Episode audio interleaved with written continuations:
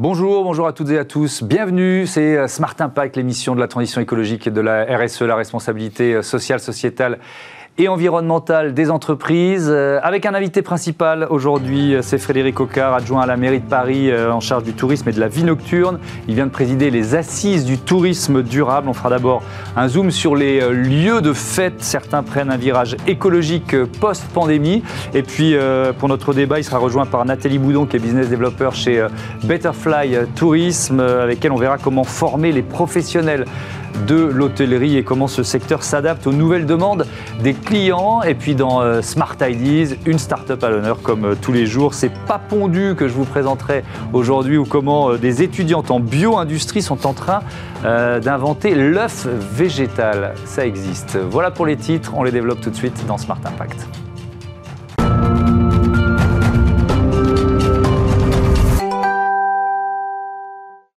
Bonjour Frédéric Coquard, bienvenue. Vous êtes donc euh, l'adjoint à la mairie de Paris en charge du tourisme et de la, vie nocturne. Euh, on va parler de la vie nocturne dans cette euh, première partie, mais d'abord peut-être un, bilan un peu de, l'été. Je profite de votre présence. C'est vrai qu'on a vu des chiffres globalement positifs sur l'ensemble du pays. C'est vrai que beaucoup de nos concitoyens ont choisi, ont privilégié des destinations françaises pour leurs vacances. Est-ce que ce constat, il vaut pour Paris? Alors, il y a du mieux quand même à Paris euh, cet été. Même si l'été, juillet-août, euh, n'est pas la saison touristique à Paris euh, par mmh. excellence. Hein. C'est plutôt les fêtes fin d'année ou plutôt le printemps. Il y a du mieux, par, rapport à 2020, bien sûr. Mmh. si on prend sur les arrivées aériennes, par exemple, on est entre plus 8 et plus 9 par rapport à 2020. Euh, si on prend, je vous prends quelques éléments de, mm. comme ça d'impact. La Tour Eiffel, par exemple, qui est quand même un, monument très visité, mm. qu'on a rouvert à partir de la mi-juillet, euh, on est pareil à plus 10 par rapport à 2000. Euh, Mais si on compare avec 2019 On est à moins 70 si ah vous voulez. on était à moins 80, on est remonté à moins 70, avec des secteurs qu'on va dire qui, je pas dire qui résistent mieux, on va dire mm. pour tout ce qui est brasserie, restauration, bar, évidemment, avec l'histoire des terrasses euh, qu'on a mis en place, euh, il y a des vrais amortisseurs. Le vrai secteur qui souffre le plus, c'est l'hôtellerie. Euh, parce que là, sur l'hôtellerie, on est quand même à un taux de remplissage qui tourne autour de, on va dire, 20-30%, ce qui est très faible quand même pour l'été, et encore quasiment la moitié des hôtels, notamment les hôtels indépendants, qui sont fermés à Paris, c'est-à-dire qu'on part ouvert. C'est l'endroit qui s'ouvre le plus, l'hôtellerie à Paris, pour l'instant. On attend avec impatience le mois de septembre, parce que le mois de septembre, et puis jusqu'à la fin de l'année, mhm. euh, d'abord, ça va, il y a une reprise, et puis surtout, on va commencer à avoir, je rappelle que sur le tourisme, la moitié du tourisme parisien, c'est du tourisme d'affaires. C'est ce qu'on appelle le, le MICE, c'est-à-dire les congrès, les mhm. rencontres, les choses comme ça. Évidemment, il y en a assez peu au mois de juillet, au mois d'août. À partir du mois de septembre, on voit, il y a quand même un certain nombre de grands salons qui sont prévus, euh, les Fashion Week, là vous allez avoir la Paris Design Week euh, mhm. d'ici une semaine et demie. Bon, bref, on attend aussi... On, commence à réorganiser des événements en Bien sûr, il y en a, c'est possible. Euh, avec, euh, il y a des jauges, hein, il y a des limites de jauges, des passes sanitaires, des passes sanitaires mais dans, avec un pass sanitaire, vous pouvez faire des choses avec plusieurs milliers de personnes. Bien sûr. Euh, et donc tout ça s'organise, et on espère, on souhaite qu'à partir du mois de septembre, mhm. ça puisse commencer à revenir, parce que c'est quand même aussi à cet endroit que les choses se jouent. Bien sûr, 29 millions de visiteurs à Paris en, en 2019. Vous espérez retrouver ce chiffre quand? 2022, 2023 C'est quoi les perspectives? Honnêtement, si on y arrive avant les Jeux Olympiques, c'est que on aura été très fort. Euh, mais les perspectives sont. Si vous prenez par exemple les perspectives, si vous discutez avec l'aérien, alors l'aérien a toujours tendance à aggraver les choses. Est-ce que c'est parce qu'ils demandent des aides aussi par ailleurs à l'État? Enfin, ils ont souvent, ils sont très pessimistes. Euh, les discussions, c'était plutôt 26-27 pour ce qui les concernait. Je vais être moins pessimiste que ça. Je pense que les Jeux Olympiques étant quand même un booster sur le côté attractivité euh, touristique, mhm. J'espère qu'en 24, on retrouvera une situation, une situation normale. Mais ça veut dire aussi qu'on sort complètement de la crise sanitaire. Euh, il y a un an, on pensait que l'été 2021 serait en situation normale. Là, aujourd'hui, même si le pass sanitaire, notamment européen, a permis qu'un certain nombre de touristes viennent, vous avez encore des pays avec lesquels il y a euh, des mesures de quarantaine et tout y quanti. Alors, euh, les touristes asiatiques ne sont pas revenus, par exemple. Vous avez présidé les, assises du tourisme durable, on y reviendra un peu plus en détail après, mais euh, est-ce que, déjà sur les principes, est-ce que c'est un virage impératif pour rester l'une des premières destinations touristiques mondiales? Oui. Vous deviez voilà, faire un premier euh, petit bilan. On le voit bien. Il y a deux choses qui vont être modifiées dans le tourisme. D'abord, il y a tout ce qui concerne les questions de durabilité, d'éco-responsabilité. Ça ne concerne pas le tourisme, ça concerne tous les secteurs de notre société. Mm. Et tout le monde doit s'y adapter. Mm. Le tourisme aussi. Or, le tourisme, il a deux caractéristiques. D'abord, c'est un secteur qui est un secteur économique important, 10% du, du, PIB parisien, 13% de l'emploi. C'est pas rien quand même. Hein. On, défend l'emploi à Paris, euh, mais en même temps, c'est un des secteurs les plus polluants. Euh, comme ça, pour pas vous abreuver chiffres, mais 42% euh, de notre impact carbone, qu'on a calculé en 2018 au moment du plan climat parisien, c'est ces deux aéroports. 42%, c'est quasiment la moitié. Donc il y a un vrai tournant et un effort extrêmement important à faire dans ce domaine-là. Et la deuxième chose, c'est parce que ce type de tourisme, c'est-à-dire un tourisme peut-être plus de proximité, plus durable, plus sur la longue durée, pas simplement euh, euh, on arrive en avion, on passe 24 heures et ensuite euh, on s'en va. Hmm. Il y a une attente à cet endroit-là. Et le vrai virage à donner au tourisme à Paris, c'est celui-là. Mais il est en train de se prendre, peut-être qu'on parlera tout à l'heure de la question de, des pistes cyclables par exemple du vélo. On hmm. commence à avoir un touriste. Je passais hier place de la Bastille et je voyais un groupe de touristes à vélo. Ils visitaient Paris à vélo. Il y a quelques années, d'ailleurs, on en, on en parlera. Il y a quelques années, c'était inimaginable. Ils auraient visité, euh, je sais pas quoi, en deux chevaux, en voiture ou en bus, mais là maintenant ils le font à vélo. On en parlera avec Nathalie Boudon, parce que ça veut dire que l'hôtellerie, elle doit s'adapter euh, euh, aussi. Alors on va parler de la, vie nocturne maintenant, parce qu'il y, y, a certains lieux de, de, la vie parisienne qui s'adaptent euh, aussi. Par exemple, le Badaboom qui vient de rouvrir ce jeudi 26 août après combien de mois de fermeture Un an et demi. Un an et demi de, de, de fermeture. Réouverture sous le signe de l'engagement écologique. Ça veut dire quoi? Ça veut dire qu'ils ont mis à profit ces euh, ces mois de fermeture pour se réinventer euh, en partie, en tout en partie C'est parti du fait que euh, là aussi, il y a en 2018 avant toute cette crise, on fait une réunion à l'hôtel de ville sur, dans les objectifs des Jeux Olympiques, le zéro déchet plastique. Et moi, j'invite un certain nombre, les restaurants, il y en avait déjà un certain nombre qui, qui avaient fait ça. Et moi, j'invite un certain nombre de, de patrons, de, de, clubs, de boîtes, et notamment le patron du Badaboom. Et il dit, mais on va faire ça au Badaboom. Arrive 2019 à 2020, la fermeture et ça. Et pendant l'an et demi, euh, de fermeture, ils ont mis à profit pour euh, euh, arrêter les bouteilles en plastique, avoir des modifications du point de vue de la distribution des boissons qui soient beaucoup plus mm. écologiques, changer de distributeur électrique. Ils prennent maintenant un distributeur électrique qui est des énergies renouvelables. Ils n'ont pas installé une éolienne au-dessus, hein. parce qu'ils des distributeurs d'énergie qui ne sont pas des énergies ni carbonées ni mm. nucléaires.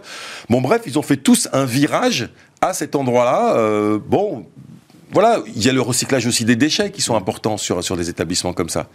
Donc c'est et puis hier soir il y avait une rencontre, euh, c'était un peu surprenant parce que le club rouvrait et ils avaient commencé par un talk avec notamment euh, une association, enfin une structure qui s'appelle le DJ for the Climate, qui est euh, c'est des Nord-américains, ça a été fondé il y a 10 ans à New York, qui sont des DJ qui disent nous on veut mobiliser les jeunes sur les questions sur les questions d'impact climatique et on porte un message mhm. d'abord dans leur pratique ils ont aussi euh, des pratiques éco-responsables, mais on veut aussi porter un message pour mobiliser la jeunesse autour de ces sujets. Mais alors c'est intéressant parce que il euh, y, a deux façons de le lire. Effectivement, c'est euh, profitons finalement des lieux de fête pour faire passer ces messages, mais c'est aussi répondre à la demande de plus en plus forte de cette génération. Évidemment, on le voit quand vous voyez par exemple les mobilisations, les manifestations que vous avez sur le climat à mm. Paris de manière assez régulière, quand vous aviez des mobilisations, on va dire avant Covid, mais qui rassemblaient quand même plusieurs dizaines de milliers de personnes. Le public que vous avez là était un public très jeune. Hmm. C'est le même public que celui qui fréquente les clubs.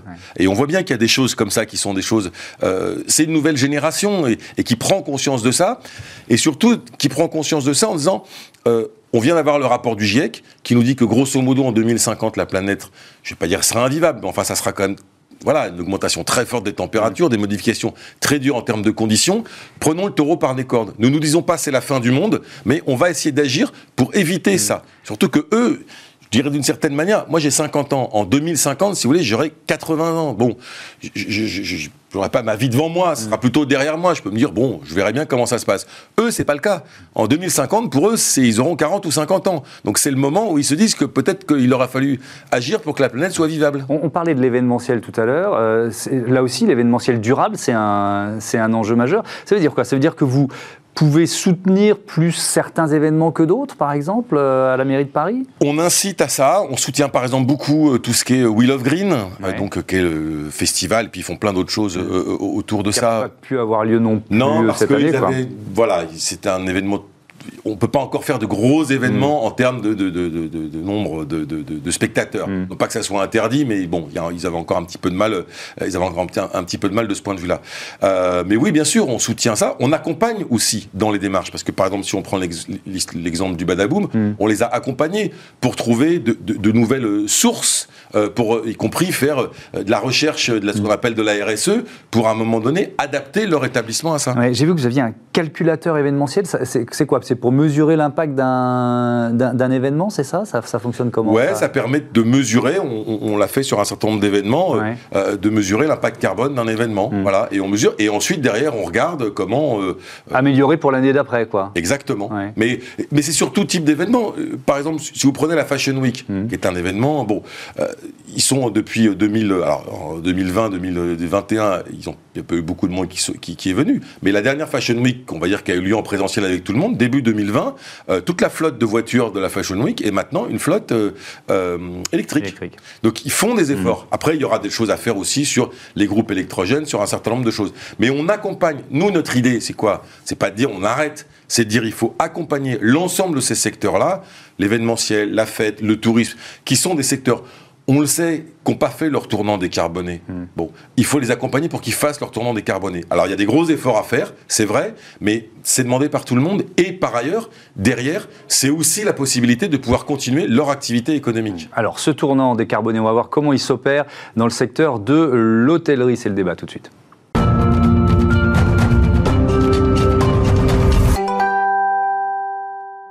Gros plan sur euh, les assises du tourisme durable et le secteur de l'hôtellerie avec euh, Frédéric est toujours avec moi, adjoint à la mairie de Paris en charge du tourisme et de la vie nocturne, et avec nous en visioconférence euh, Nathalie Boudon qui est business développeur chez Betterfly Tourisme.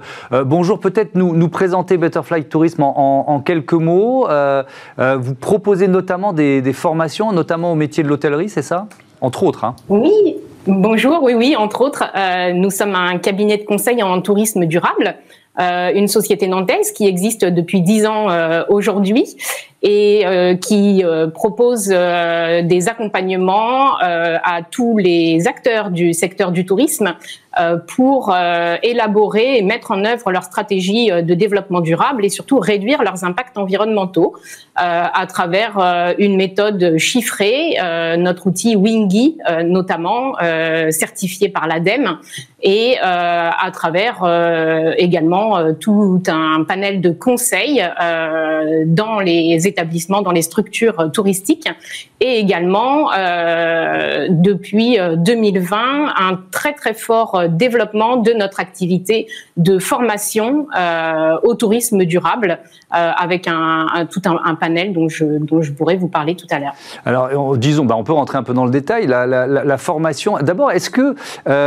vous avez encore beaucoup d'interlocuteurs qui sont, alors j'allais dire réfractaires, peut-être pas réfractaires, mais qui en tout cas se disent c'est pas le moment, quoi. On est en pleine crise euh, sanitaire ou en fin de crise sanitaire, on, a, on a déjà suffisamment de soucis sur les épaules, ou alors au contraire, opportunité, allons-y. C'est quoi plutôt la tendance ah, pour vous? Ah, C'est tout à fait la, deuxième, euh, la deuxième option. Euh, opportunité, allons-y. c'est vraiment le moment pour les professionnels du tourisme de se lancer dans une démarche, dans une stratégie, une réelle stratégie de, de développement durable, de tourisme durable pour plusieurs raisons. Euh, la première, c'est la forte demande euh, de la clientèle, hein, euh, que ce soit la clientèle grand public ou même que ce soit la clientèle des grands comptes, des grands clients qui aujourd'hui, alors pour ce qui concerne le grand public, qui est de plus en plus alerté sur les enjeux climatiques et qui veut aujourd'hui, qui est en réelle demande d'une transparence sur les impacts environnementaux des produits et des services qu'il achète. Euh, et de la part aussi euh, des grandes entreprises, notamment si on parle des, des hôtels, les grands comptes, euh, que ce soit les, les, les comptes des grandes entreprises. On parlait tout à l'heure, Monsieur Ocar parlait des, des grands événements à Paris. En effet, les, les, grandes entreprises aujourd'hui elles-mêmes répondent à des enjeux environnementaux, ont de véritables stratégies environnementale et demande à ce que les hôtels dans lesquels résident leurs leurs collaborateurs prouvent leurs engagements écologiques. donc ça c'est la, la, première raison. La deuxième raison, c'est que aujourd'hui on, on, a le, le, gouvernement qui a lancé ce plan France Relance, dont je rappelle qu'un tiers du budget est consacré à l'écologie. Euh, donc on a la, la démarche euh, tremplin, le dispositif tremplin qui permet de financer euh, les actions environnementales euh, de la part des, des mmh. établissements touristiques, des structures touristiques. Je, vous interromps, pardon. On va y revenir sur, le, sur, ce, sur ce tremplin parce que c'est important. Mais euh, Frédéric Aucard, je voudrais vous entendre sur cette question de, de temporalité ou d'opportunité. Vous, vous, vous, nous parliez tout à l'heure des difficultés du secteur hôtelier à Paris euh, et, et, ça s'est pas forcément arrangé, même s'il y a un petit mieux pendant cet été 2021. Est-ce que quand on est resté fermé ou, ou qu'on est peut-être menacé d'un dépôt de bilan. Euh, enfin, la question de la, transition écologique, pardon, mais c'est pas prioritaire. C'est pour ça que je nuancerai par rapport à ce qui a été dit, c'est que euh, moi j'ai les deux à Paris. Mm. J'ai à la fois évidemment des gens qui voient l'opportunité et d'autres gens qui disent euh, on n'en est pas là mm. et c'est pas ça qu'il faut faire et on n'a pas les moyens. Ça. il faut quand même voir que là aussi je nuancerai par rapport à ce que fait le gouvernement. Je, je, vais faire un peu de politique aussi. Mm. Bon, je suis adjoint de la ville de Paris la priorité n'est pas mise sur la question du tourisme durable. Hmm. le fonds qui a été développé par le ministre, par le secrétaire d'État au tourisme, sur les 15 milliards qui ont été mis sur le tourisme depuis deux ans, c'est 50 millions sur la question du développement durable et l'action du tourisme durable. Mm. Et qui ont été fléchés, fléchés en plus en milieu rural. Donc si vous voulez, pour expliquer qu'il y a un mouvement d'ensemble qui doit être pris et un tournant qui doit être pris sur la question du tourisme durable, on fait. Il y a beaucoup d'interlocuteurs qui voient l'opportunité. Et là, mm. je suis d'accord avec euh, euh, Nathalie. Pardon. Euh, je suis d'accord avec ce qu'elle dit sur le fait que effectivement, il y a des interlocuteurs et dans le domaine de l'hôtellerie mm. qui voient l'intérêt là-dessus mais c'est pas vrai qu'il y a un accompagnement global qui est fait là-dessus. Nous, on le fait la ville, un certain nombre de fonds. Est-ce que c'est pas par manque de connaissances? Parce que ce tremplin pour la transition écologique des PME, peut-être que les hôteliers le connaissent pas, l'utilisent pas suffisamment ou savent pas l'utiliser c'est dans les c'est dans les priorités qui sont affichées. Moi, j'ai eu des discussions plusieurs fois avec Jean-Baptiste Lemoine là-dessus, mm. en disant mais pourquoi est-ce que sur le fond de, transition sur le tourisme durable, qui est affiché par le ministre de ce domaine-là, il est réservé et il est fléché sur le milieu rural. Hmm. Euh, à Paris, on ne peut pas le faire. Donc, à un moment donné, ça, en plus, ça renvoie à l'histoire du tourisme durable quand c'est affiché comme ça. Je ne dis pas qu'il n'y a aucune aide à d'autres endroits que sur la question du tourisme, hmm. mais ça renvoie à l'idée que le tourisme durable, en fait, c'est le tourisme vert euh, hmm. euh, dans, à la campagne. C'est pas ça l'idée, quand même, à un moment donné. Non, et deuxième chose, la filière touriste, elle n'a pas été constituée depuis des années dessus On va pas revenir sur 2015, euh, sur euh, tout, le plan Fabius là-dessus. Elle n'a pas été constituée là-dessus. Donc il y a un vrai effort à faire là-dessus, qui est un effort en accompagnement, mais il y a un vrai effort à faire du point de vue de cette filière. Nathalie Boudon, euh, dans le cadre de ce tremplin là pour la transition écologique des PME, quel rôle vous pouvez jouer vous chez Betterfly Tourisme? Nous, on, déjà, on met en avant ce, tremplin. Euh, si je peux apporter euh, une, un, petit ajout d'information, euh, le, tremplin TPE-PME pour la transition des TPE et des PME n'est pas destiné au seul milieu rural. Nous, on a plusieurs hôtels qui se sont engagés dans l'affichage environnemental, qui est financé par le tremplin TPE-PME, qui sont des hôtels parisiens, qui sont des hôtels bordelais, qui sont des hôtels lyonnais. Euh, qui sont euh, en, en, ville et qui ont bénéficié euh, d'un financement à 80% de l'affichage environnemental, donc d'un diagnostic et d'un plan d'action mmh. pour réduire les impacts environnementaux. Et donc vous calculez quoi l'empreinte environnementale de l'hôtel pour pour quoi définir savoir d'où on part quoi en quelque sorte? Exactement. En fait, on on fait un état des lieux euh, de, des impacts environnementaux euh, de l'hôtel euh, à un instant à instant T sur une année écoulée.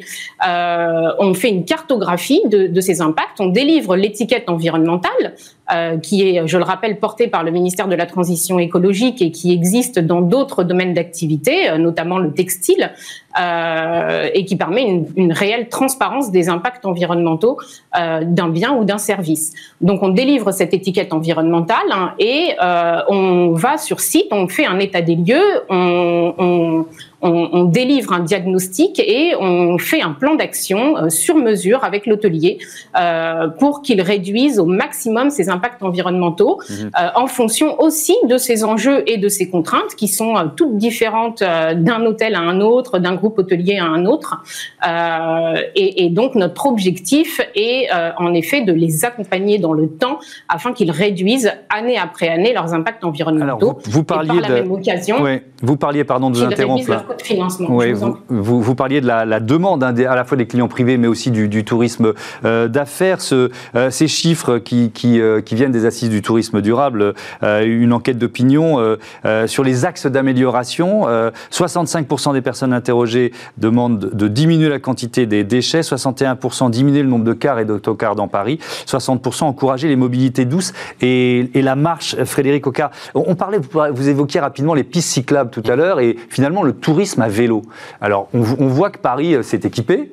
Euh, ça, c'est sûr. Il y a aussi un effet de la crise sanitaire. D'ailleurs, les coronapistes euh, sont, viabilisés, sont durabilisés. Mais, mais est-ce que l'hôtellerie, elle est prête? Il y a un vrai effet d'opportunité, d'abord, là, pour le coup, positif, mhm. là-dessus. Paris, du point de vue de... Bah, d'abord, il y a des pistes cyclables partout, mhm. elles sont sécurisées. En plus, elle traverse souvent les quartiers très touristiques. Euh, la rue de Rivoli et la rue Saint-Antoine, vous êtes quand même au cœur du tourisme parisien. Le Louvre, la Concorde, euh, Bastille. Euh, ça commence à se développer, mais du point de vue de l'hôtellerie parisienne, on va dire que comparé à d'autres villes comme Berlin, par exemple, on est sous-équipé par rapport à la possibilité d'offrir aux touristes des vélos. Mmh. Donc on a, on les accompagne là-dessus. On a lancé un appel à projet au mois de, après les assises sur le tourisme durable pour mmh. aider l'hôtellerie à s'équiper en vélo, en garage, euh, enfin bon bref, pour avoir une flotte de vélos à disposition des, euh, euh, des, touristes. Mhm. On a aussi regardé avec Vélib, mais on va dire que Vélib, sa destination est d'abord le Parisien qui se déplace plutôt que le touriste qui vient pour, pour une journée ou pour quelques mhm. jours qui va s'en servir. Allez, il nous reste deux minutes pour. Si, vous deviez ressortir de, de, ce, de ces assises du tourisme durable, une, une, nouvelle idée, une innovation, un, un, projet voilà, à mettre en avant, vous diriez quoi? Il y a ces histoires d'équipement pour euh, l'hôtellerie, c'est-à-dire d'équipement à la transition pour, euh, pour la question de l'hôtellerie. Il y a aussi tout ce qu'on va développer sur euh, les zones à trafic limité. Vous avez parlé des, bus mhm. tout à l'heure. Il y a un vrai enjeu par rapport à, la présence des bus à l'intérieur de Paris. On est en train de travailler sur une zone à trafic limité sur le centre de Paris qui est très touristique. Il faut qu'on arrive à trouver un point d'équilibre qui permette qu'il y ait moins de pollution liée à la présence des bus. Et en même temps, on ne va pas interdire aux touristes, même quand ils viennent en bus, si les bus sont pas polluants, de pouvoir euh, venir au Louvre, par exemple. Donc ça, c'est peut-être le deuxième grand chantier et grand enjeu qu'on va avoir euh, parce qu'on va le mettre en place euh, dès la fin de l'année, puisque c'est à partir de janvier 2022 mhm. qu'on aura la zone à trafic limité sur, sur le centre de Paris. Et utiliser la Seine, plus utiliser la Seine. Euh, Alors ça, c'est la dernière chose. On va dire que c'est un objectif à terme un peu plus long, c'est que la Seine, en substitution peut-être d'un certain nombre de, de, de, de, trafic et de transport, puisse devenir un axe plus important du point de vue du transport, de trafic. Là aussi, on dessert quasiment toutes les grosses zones touristiques euh, parisiennes.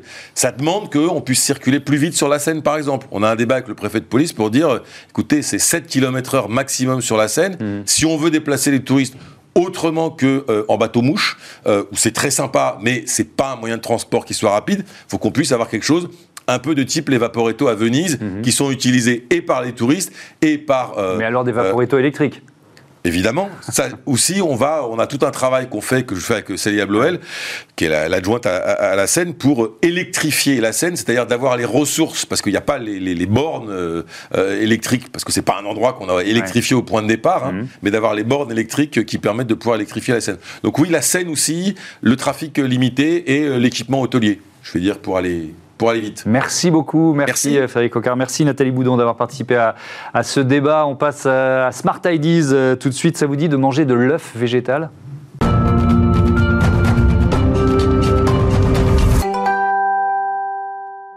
Smart Ideas avec le pas pondu. Bonjour Chérine Tavissouk, bienvenue. bienvenue. Merci. Vous êtes euh, avec euh, Philippine Soulaire, la cofondatrice euh, donc de cette marque Le Pas Pondu, de l'œuf végétal. Ben, comme son nom l'indique, quoi, ce sont des œufs pas pondus. Comment ça marche, tout simplement? Vous êtes venu avec le produit, il y, a quoi dedans? Oui, tout à fait. Donc j'ai ramené des prototypes de nos deux premiers produits qui vont être commercialisés prochainement. Mmh. Donc le premier, c'est le pas pondu battu, donc une alternative à l'œuf battu qui permet de faire des omelettes véganes des pas pondus brouillés ou bien d'être inclus en tant qu'ingrédient dans des recettes de gâteaux, par exemple, mhm. et qui permet notamment de faire des omelettes sans casser d'œufs. et l'œuf pas pondu, donc qui est composé d'ingrédients d'origine végétale et minérale, qui se présente en fait comme un œuf, qui imite l'œuf sur son aspect, mais aussi ses techniques culinaires, son goût et aussi ses valeurs nutritionnelles. Donc vous avez un blanc et un jaune que l'on peut séparer. pourquoi vous avez, vous avez, voulu, vous, avez employé le terme d'ailleurs qui imite l'œuf dans son aspect C'était important ça pour le consommateur d'après vous? Oui, tout à fait. En fait, euh, dans notre volonté, on souhaite proposer des alternatives végétales à l'œuf qui soient saines, gourmandes et qui puissent aussi respecter, euh, enfin, remplacer pardon, les œufs dans mmh. la cuisine de tous les jours et respecter les valeurs et euh, la santé de chacun. Alors l'idée, ça démarre en, en, école d'ingénieur, c'est ça? C'est un projet étudiant? C'est ça. Au début, c'était un projet étudiant. C'était en 2017. En fait, euh, mon associé Philippine et moi, nous étions toutes les deux étudiantes en école d'ingénieur en bioindustrie. Mhm. Et nous avions réalisé qu'une partie croissante de la population française souhaite végétaliser son assiette, donc pour des raisons de santé, d'éthique et d'éco-responsabilité. Donc aujourd'hui, ça représente un tiers de la population française. Et à côté de ça, il y a aussi des allergiques aux œufs. Euh, c'est une allergie alimentaire qui est très représentée chez les enfants notamment. Donc ça représente une allergie alimentaire chez les enfants sur trois, ce qui est énorme. Et, euh, Donc il y avait un marché. C'est ça. Et en fait, on s'est demandé comment ces personnes faisaient pour remplacer les œufs au quotidien, sachant que c'est quand même un ingrédient clé de notre cuisine. On en trouve partout, en entrée, en plat, en dessert, en sucré comme en salé. Mhm. Et on s'est rendu compte qu'il n'existait pas grand-chose. Donc en tant que scientifique, avec nos connaissances, on a voulu proposer nos alternatives, donc euh, avec le pas pondu. Donc la commercialisation, c'est pour quand? C'est pour bientôt pour euh, celui-ci, donc dans les prochains mois. Mhm. On souhaite le commercialiser dans un premier temps en restaurant. Donc le type de restaurant, ça sera des restaurants vegan, flexitariens, mais aussi des restaurants d'hôtels de luxe qui souhaitent proposer des brunchs, des petits déjeuners à leurs clients, des brunchs petits déjeuners mmh. vegan. Mmh. Et celui-ci, euh, c'est euh, notre innovation qui demande le plus de recherche et développement. Donc en fait, on a encore de la recherche et du développement sur euh, l'industrialisation et sur le packaging. Donc il sera disponible plutôt l'année prochaine. La question du goût, c'est une question évidemment centrale. comment vous, vous répondez à cette question? Alors au niveau de la composition euh, de nos alternatives, donc on a essentiellement des protéines végétales, des huiles végétales, mhm. des fibres végétales, et en fait cette base va apporter euh, toutes les propriétés techniques culinaires de nos produits. Euh, et au niveau du goût, en fait, ça va, enfin, avec cette base, ça va être un goût assez neutre avec une touche de végétal. Donc, sur l'aromatisation, on a travaillé avec un fournisseur d'arômes naturels pour pouvoir apporter un léger goût d'œuf et la touche de gourmandise à nos produits. Ça veut dire que si je vais faire un, brunch végétal dans un, dans un hôtel, je ne verrai pas la différence? Est-ce que c'est votre objectif? C'est l'objectif, mais on verra quand même une petite différence. Hmm. Donc, en fait, euh, dans le goût, dans la texture aussi? La texture se rapproche. En fait, euh, récemment, notamment, on a réalisé un test consommateur et c'est là qu'on s'est rendu compte qu'au niveau de la texture, on était très bon mhm. euh, parce qu'on a la même texture que l'œuf. Certains nous ont même demandé si c'était de l'œuf, ce qui était assez surprenant pour nous. On mhm. s'est dit, bah, en fait, c'est le, le consommateur perçoit très peu la différence entre notre alternative et l'œuf. Mais au niveau du goût, quand même, on a une petite différence. Mmh. Euh, qu'est-ce qui vous euh, qu'est-ce qui vous manque aujourd'hui euh, C'est quoi? C'est c'est une question de, recherche, c'est-à-dire d'être vraiment sur le deuxième produit, hein, au, mieux en termes de goût, en termes de texture, etc. Ou est-ce que ce sont des partenaires économiques? Au niveau de ce deuxième produit, alors en mmh. fait, ça va être les deux. pour la recherche et le développement, euh, on souhaite industrialiser cette solution. Mhm. Euh, donc, en fait, industrialiser, donc passer de l'échelle laboratoire à industriel, donc euh, pouvoir proposer ce type de produit produit par des machines. également le packaging, parce qu'on souhaite un éco-packaging, donc un packaging qui soit sans plastique, mais qui puisse bien envelopper notre produit, qui est liquide. Et également des partenaires économiques euh, puisque nous avons la volonté euh, d'avoir notre propre industrie spécialisée dans les alternatives végétales à l'œuf. Et donc pour ça, il faut beaucoup de financement pour la recherche et le développement et cette industrie. Merci beaucoup, merci euh, Chériline Tavissou, bon vent à pas pondu. Voilà, fin de cette émission. on se donne rendez-vous demain évidemment sur Bismart, la chaîne des audacieuses et des audacieux. Salut.